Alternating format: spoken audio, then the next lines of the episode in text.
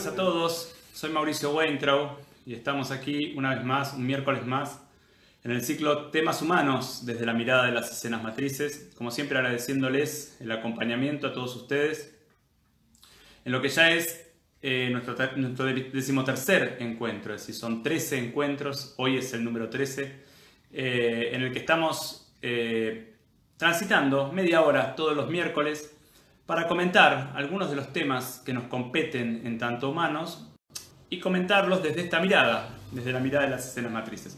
La idea es siempre ir dando vueltas eh, dentro de nuestra mirada para poder ampliar justamente eh, cuál es el constructo teórico, de qué está hecha la teoría de la mirada de las escenas matrices, que como yo siempre digo, es una teoría espiralada, es decir, se pasa varias veces por los mismos puntos desde distintos lugares.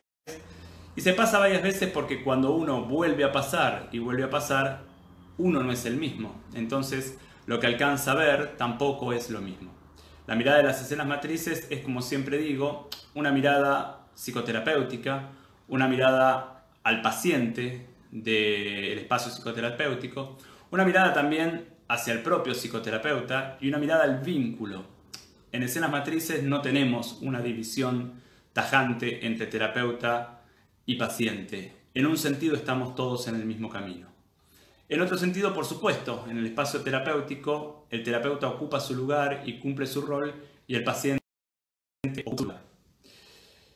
Desde esta, desde, este, desde esta forma de ver la psicoterapia es eh, como transitamos también este ratito de charla de los miércoles a las 6 de la tarde eh, en horario de Argentina.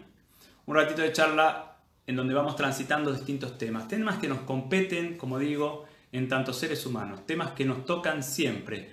Todos transitamos de una manera o de otra los temas que vamos tomando aquí como para poder desenvolver un poquito más esta teoría y esta forma de ver. Hoy nos vamos a referir a un tema complejo y yo diría sumamente importante, porque quien no ha experimentado o no experimenta culpa alguna vez o más de una vez o todas las veces, todo el tiempo en mayor o menor medida.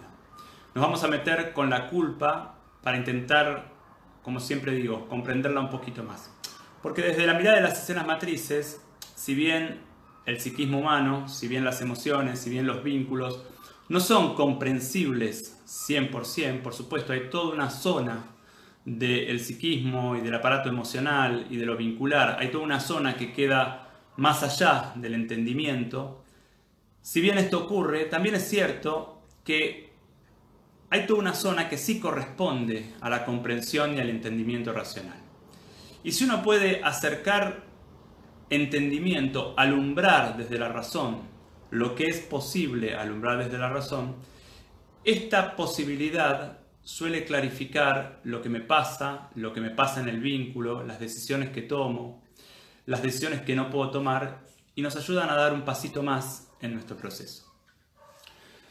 Antes de empezar o de meternos de lleno en el tema que hoy nos toca, siempre me gusta tomar algunas de las preguntas que nos acercan en la semana. Por suerte son varios los que nos acercan comentarios y preguntas. Y voy a tomar Hoy la pregunta de Diego, que me dice, ¿en qué se parece y en qué se diferencian las escenas matrices con el psicoanálisis? Es parecida la pregunta a la que habíamos dejado la semana pasada con relación a las constelaciones familiares, pero ahora con respecto a la teoría psicoanalítica. Es decir, ¿en qué se parece la mirada de las escenas matrices eh, y en qué se diferencia de la teoría psicoanalítica básicamente freudiana? Lo primero que voy a decir es que las escenas matrices toman muchísimo del psicoanálisis, muchísimo del psicoanálisis. Freud es quizás, bueno, es una opinión personal, pero Freud es como el gran gigante a partir del cual eh, todos nos apoyamos y a partir del cual miramos un poquitito más o miramos lo que queremos mirar, pero digamos, Freud es un punto de referencia ineludible y es un punto de partida para el trabajo de todo psicoterapeuta, por lo menos en mi opinión. Las escenas matrices toman mucho el psicoanálisis sobre todo, y el psicoanálisis freudiano, sobre todo en lo referido a la constitución del inconsciente. Es decir, La idea que instala Freud en su primera tópica, eh, que determina que las vivencias inconscientes se trasladan a la vida cotidiana, eh, es una idea que desde las escenas matrices lo tomamos y lo llamamos de manera diferente, pero es prácticamente lo mismo, por lo menos en un sentido. Digamos, lo que Freud llama escenas traumáticas infantiles, nosotros podríamos llamarlo las escenas matrices. Es decir, las escenas matrices son las escenas de la infancia en donde se ve la vinculación entre el nene y los padres. No son, las escenas matrices no son siempre traumáticas, digo, toda escena traumática es matriz, pero no toda escena matriz es traumática, no son exactamente las mismas escenas traumáticas, pero sí esta idea de que algo de lo infantil no se ha podido resolver, no se ha podido tramitar, y ese algo se repite hoy, esto es una de las piedras angulares del psicoanálisis que desde las escenas matrices tomamos y agradecemos profundamente. Esta, esto que se repite hoy, que nosotros llamamos escena copia, y que se nos vuelve a repetir y se nos vuelve a repetir y se nos vuelve a repetir, eh, y que surge ya desde la idea de Freud de la compulsión a la repetición, digo, esto que vuelve a aparecer hoy una y otra vez, vuelve a aparecer hoy para que uno lo pueda mirar en su escena original. Es decir, si uno intenta resolver o tramitar la escena copia solo en la escena copia, hay algo que nunca se termina de tramitar. Por eso el viaje hacia lo matriz, el viaje hacia lo infantil, y este es el movimiento freudiano, el viaje hacia lo matriz y hacia lo infantil, eh, es un movimiento que nosotros por supuesto tomamos del psicoanálisis freudiano. ¿En qué se diferencia? Por supuesto tomamos muchas otras cosas, estoy tomando, estoy diciendo solamente lo más importante. ¿En qué se diferencia escenas matrices del psicoanálisis? También en varias cosas, pero también voy a decir lo más fundamental.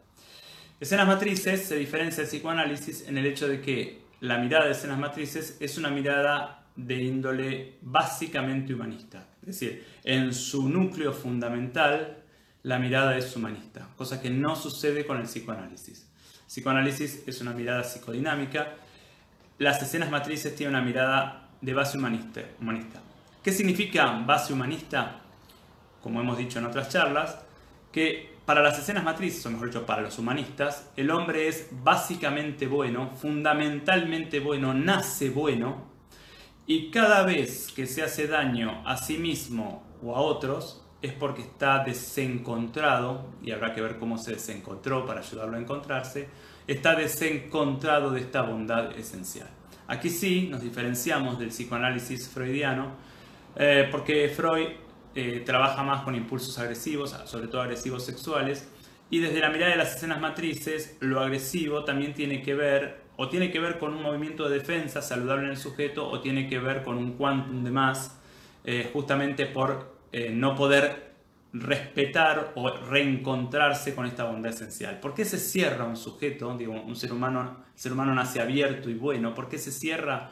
Porque en esta apertura ha sido lastimado. Entonces empieza a elaborar una serie de mecanismos para cerrarse y estos mecanismos, si se mantienen de esta manera, después le dificultan el contacto con la vida.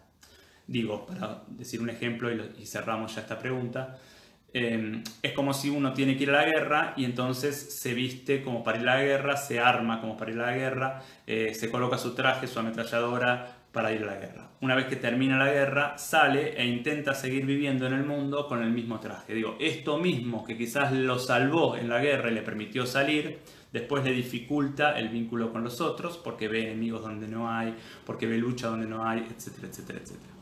En esto se diferencia la mirada de las matrices del psicoanálisis eh, y justamente esto está en la base, en la base de esta mirada. Nos vamos a meter ahora sí en el tema que nos compete hoy, que es, como digo, la culpa. Y lo primero que hacemos, lo primero que tratamos de hacer en general es definir qué es la culpa. Y para esto vamos a decir que en realidad la culpa uno la puede mirar de dos maneras a la vez. Eh, por un lado es una emoción, o uno podría decir que parece ser una emoción, para, decirlo exactamente. Y parece ser una emoción de las denominadas secundarias. Hasta ahora hemos hablado casi exclusivamente las emociones primarias, las hemos dividido en placenteras y displacenteras, los que nos vienen siguiendo saben de, qué, saben de qué estoy hablando.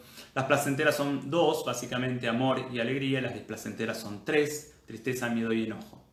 Estas son las primarias, son como los colores primarios, y todas las otras emociones que no estoy nombrando son emociones secundarias que derivan de las emociones primarias.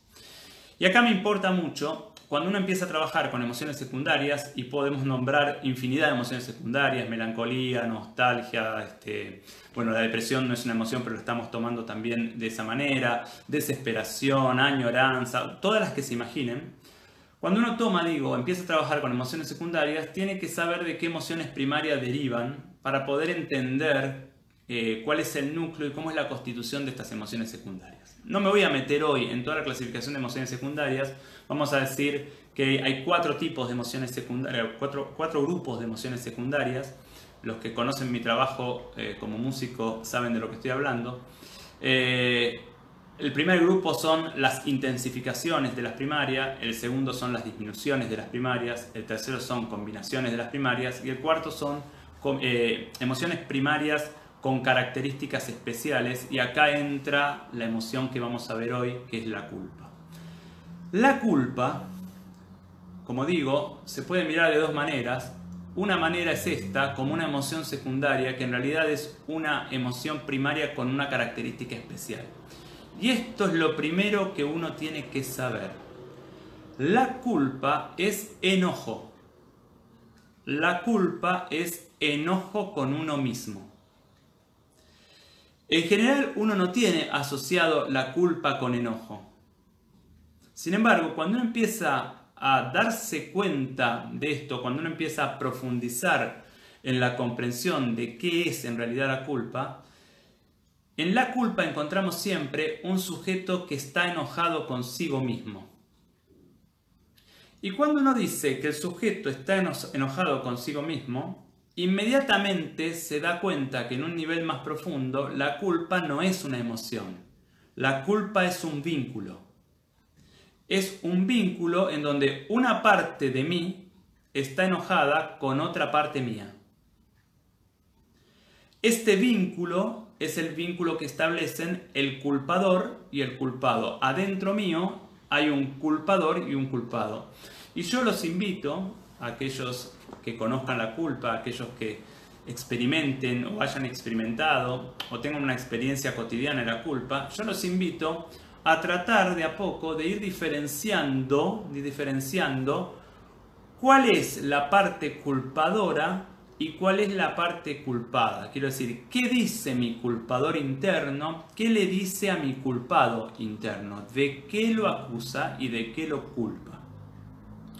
Si uno hace este trabajo durante un tiempo, porque al principio no es fácil, porque en general la culpa viene de manera indiscriminada, es como, digo, siento culpa y no puedo discriminar qué, parte mía culpa, qué otra parte mía. Si uno, digo, profundiza en esta comprensión, se va dando cuenta de que el culpado es siempre una parte mía que hizo algo o que no hizo algo es decir, es siempre la parte mía que actúa o que debería actuar. Y el culpador es la parte que opina. este mismo esquema lo hemos visto ya en otras emociones. Pero con la culpa se da de una manera especial.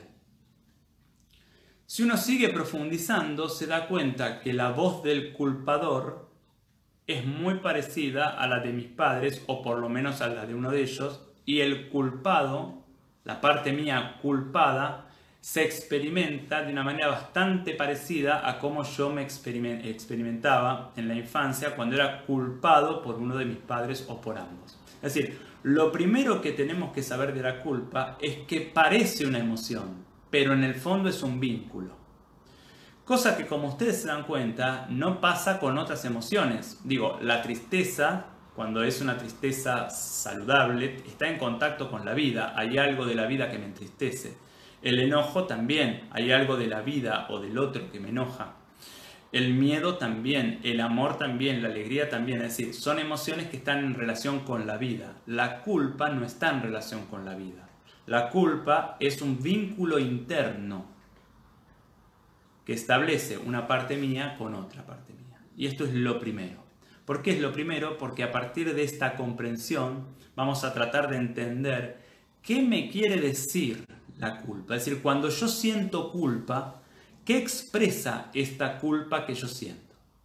Y acá vamos a mencionar, yo diría a grandes rasgos, cuatro, eh, cuatro significaciones que tiene la, eh, o significados, mejor dicho, cuatro significados que tiene la culpa. Es decir, cuando siento culpa, yo lo puedo, eh, lo puedo mm, significar de cuatro maneras diferentes.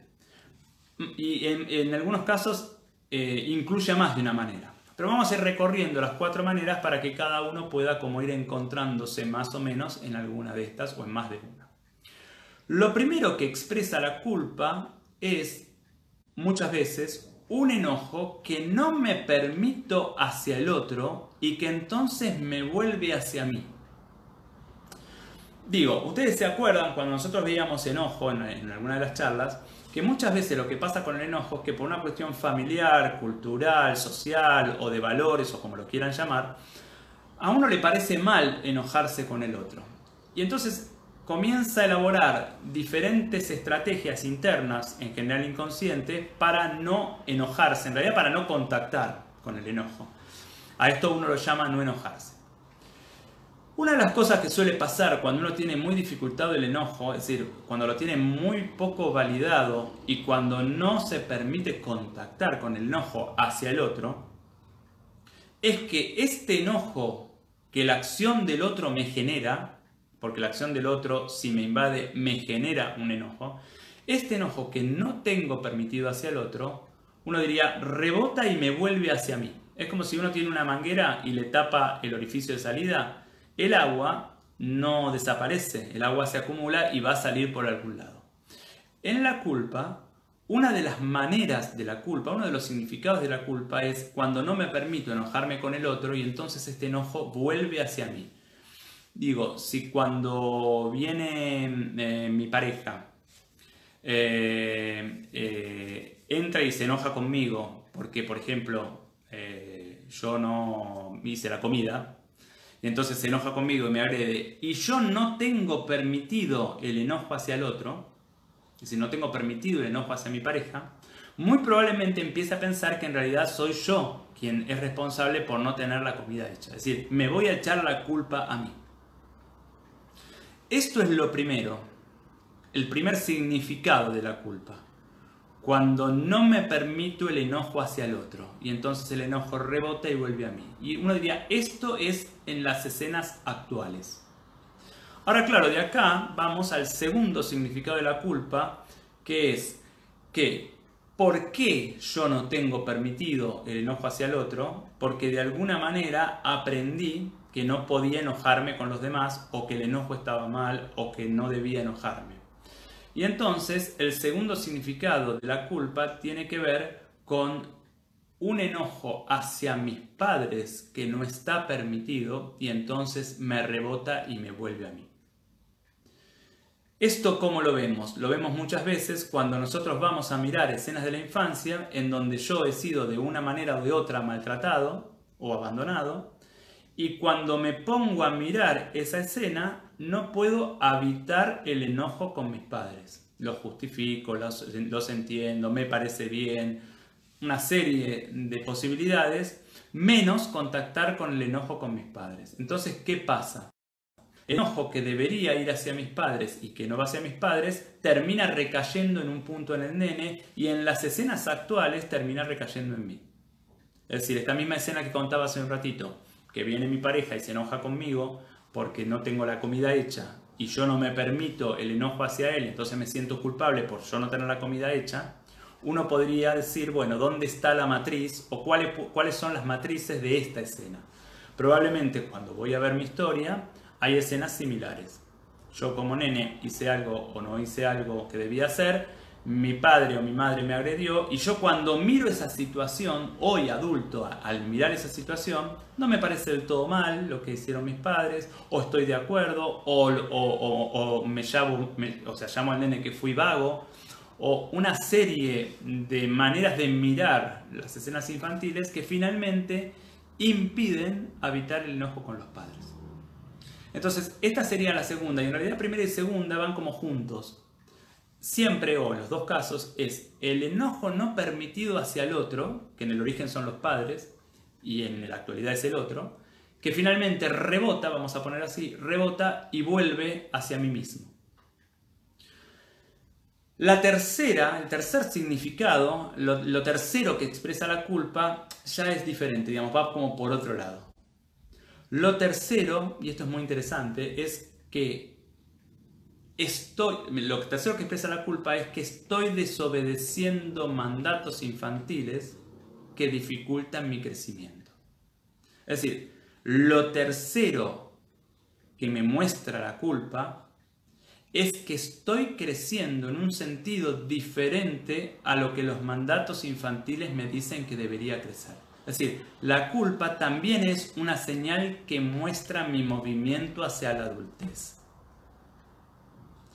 Y esto es muy importante y muy complejo de entender. ¿Por qué? Porque en todo proceso de crecimiento, el sujeto, cuando lleva a cabo un movimiento que va contra los mandatos infantiles, siente culpa.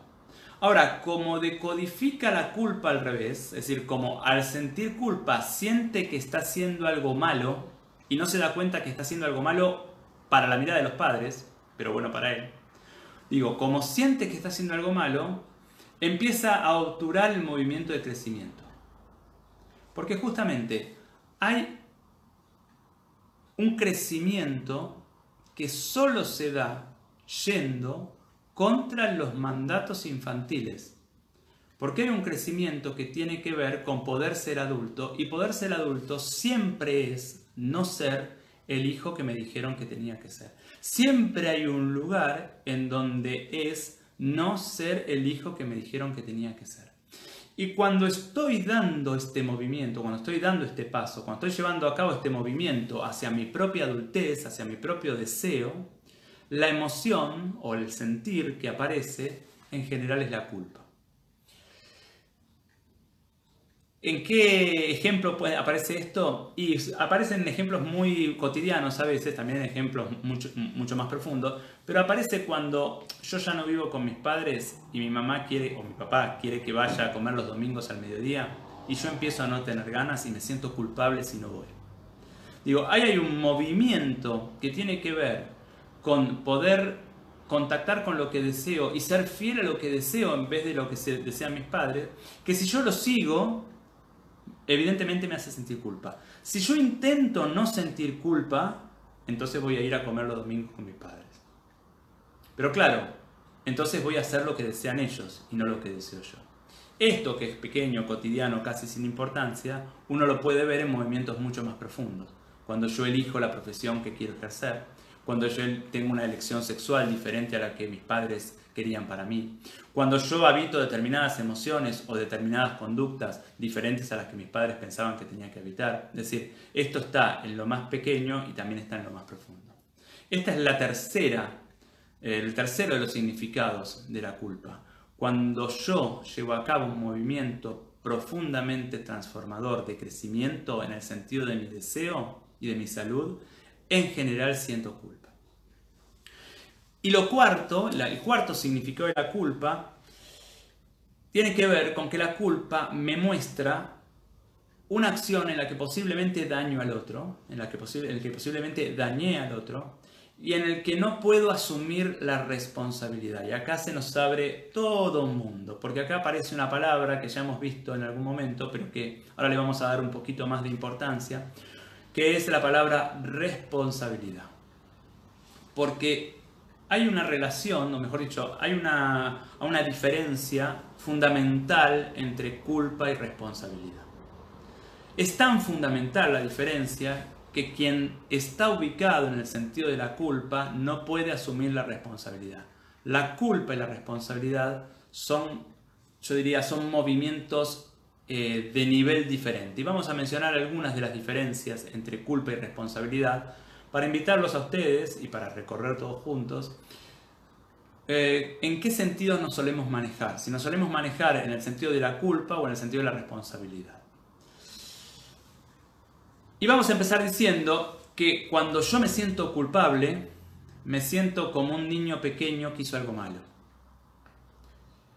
ya sea que me sienta culpable ante una voz interna o que me sienta culpable ante otro, cuando me siento culpable me siento como un niño pequeño que hizo algo malo.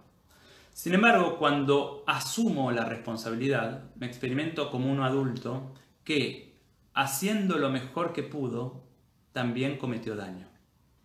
Que fíjense que no es lo mismo. Cuando me siento culpable, siento que hice algo malo y en el fondo siento que podría haberlo hecho de otra manera. Y cuando me siento responsable, cuando asumo la responsabilidad, me experimento como un adulto, reconozco que hice lo mejor que pude dentro de mi realidad de ese momento, dentro de mi realidad interna de ese momento, y reconozco que cometí un daño al otro. Cuando siento culpa, la emoción que me toma es el enojo. Y cuando siento responsabilidad, la emoción que me toma es tristeza. Y como sabemos, desde las escenas matrices, la tristeza siempre es una instancia más profunda que el enojo. Aunque las dos tienen derecho a estar, la tristeza siempre es un lugar más profundo que el enojo. Cuando me siento culpable, lo que yo temo o lo que yo vivo es un castigo. Mientras que cuando me siento, cuando puedo asumir la responsabilidad, asumo las consecuencias de mi acción. Y si puedo, reparo lo que puedo reparar. Importa mucho estas diferencias y los invito después a quedarse dándole vueltas a esto, porque son sensaciones que aparentemente son lo mismo y en el fondo son exactamente lo opuesto. Cuando me siento culpable, temo o, me siento castigado y cuando asumo la responsabilidad, asumo las consecuencias de mis acciones y si es posible, y reparo lo que puedo reparar. Es decir, asumo el hecho de reparar también. Cuando me siento culpable, busco volver a un estado anterior, por eso pido disculpa, es decir, quiero sacar la culpa y volver a un estado de inocencia anterior. Uno diría, busco volver a un estado infantil de inocencia. Mientras que cuando asumo la responsabilidad, busco aprender, asumir las consecuencias, reparar y no pretendo volver a un estado anterior. Asumo con adultez que mi acción modifica en algún punto al vínculo. Es decir, cuando me siento culpable quiero retornar al estado anterior y cuando asumo la responsabilidad no quiero retornar al estado anterior.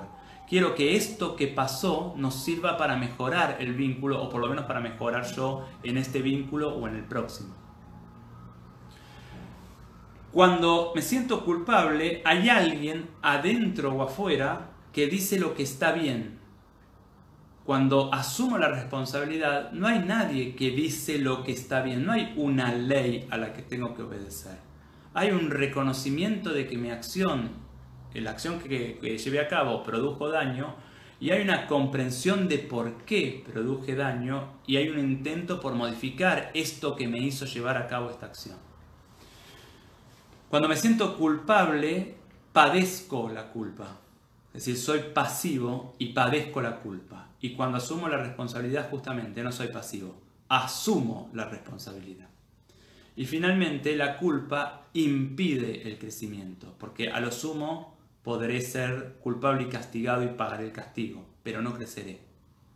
La responsabilidad posibilita el crecimiento. La culpa corresponde al estadio infantil, porque siempre que hay culpa hay un culpador, y el culpador de una manera u otra siempre es papá o mamá. La responsabilidad posibilita el estadio adulto. Por eso cuando me siento culpable pido disculpas. Y cuando me siento responsable, cuando asumo la responsabilidad, lo que digo es lo siento y no le pido nada a aquel a que dañé. Bueno, esto ha sido la culpa, bueno, esto no ha sido la culpa, esto ha sido algo de la culpa, que me parece una emoción sumamente importante para trabajar, porque uno diría, desde la culpa es imposible crecer. Entonces ir limpiando lo que tiene que ver con la culpa y con otras emociones, pero con la culpa particularmente, nos permite dar un pasito más en nuestro proceso de crecimiento. Yo les agradezco como siempre, como cada miércoles, los invito como siempre también a contactarnos, enviarnos sus ideas, sus comentarios, sus preguntas. Quienes quieran inscribirse todavía quedan cuatro vacantes en el seminario del día 14 de agosto que vamos a hacer vía Zoom. Quien, eh, eh, de 9 a 12 de la mañana, horario Argentina. Quien quiera estar pero no puede estar, puede inscribirse y entonces le enviamos la grabación. Eh, así que los esperamos. Pueden enviarnos correos a la dirección que tienen ahí, info.habitarnos.com.ar Como digo, les agradezco especialmente y los invito el próximo miércoles, el próximo miércoles acompañarnos a la misma hora. Muchísimas gracias.